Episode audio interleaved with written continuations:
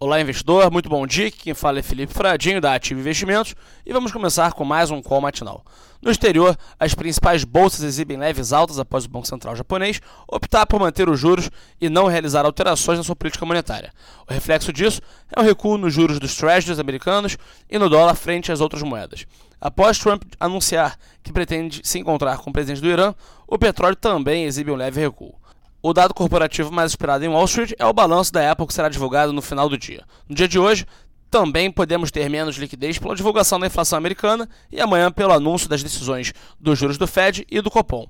Por aqui, a agenda segue vazia e a expectativa é de que a Selic deve ser mantida em 6,5%.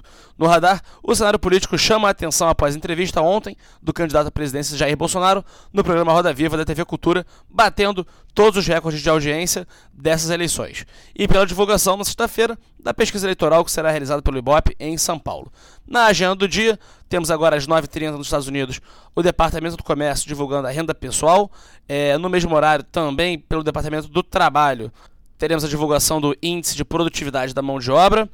Às 10h45 também nos Estados Unidos é divulgado o Índice de Atividade Industrial. Às 11 horas o Índice de Confiança do Consumidor. No mesmo horário, aqui no Brasil, a Fiesp divulga o indicador do nível de atividade para o mês de junho.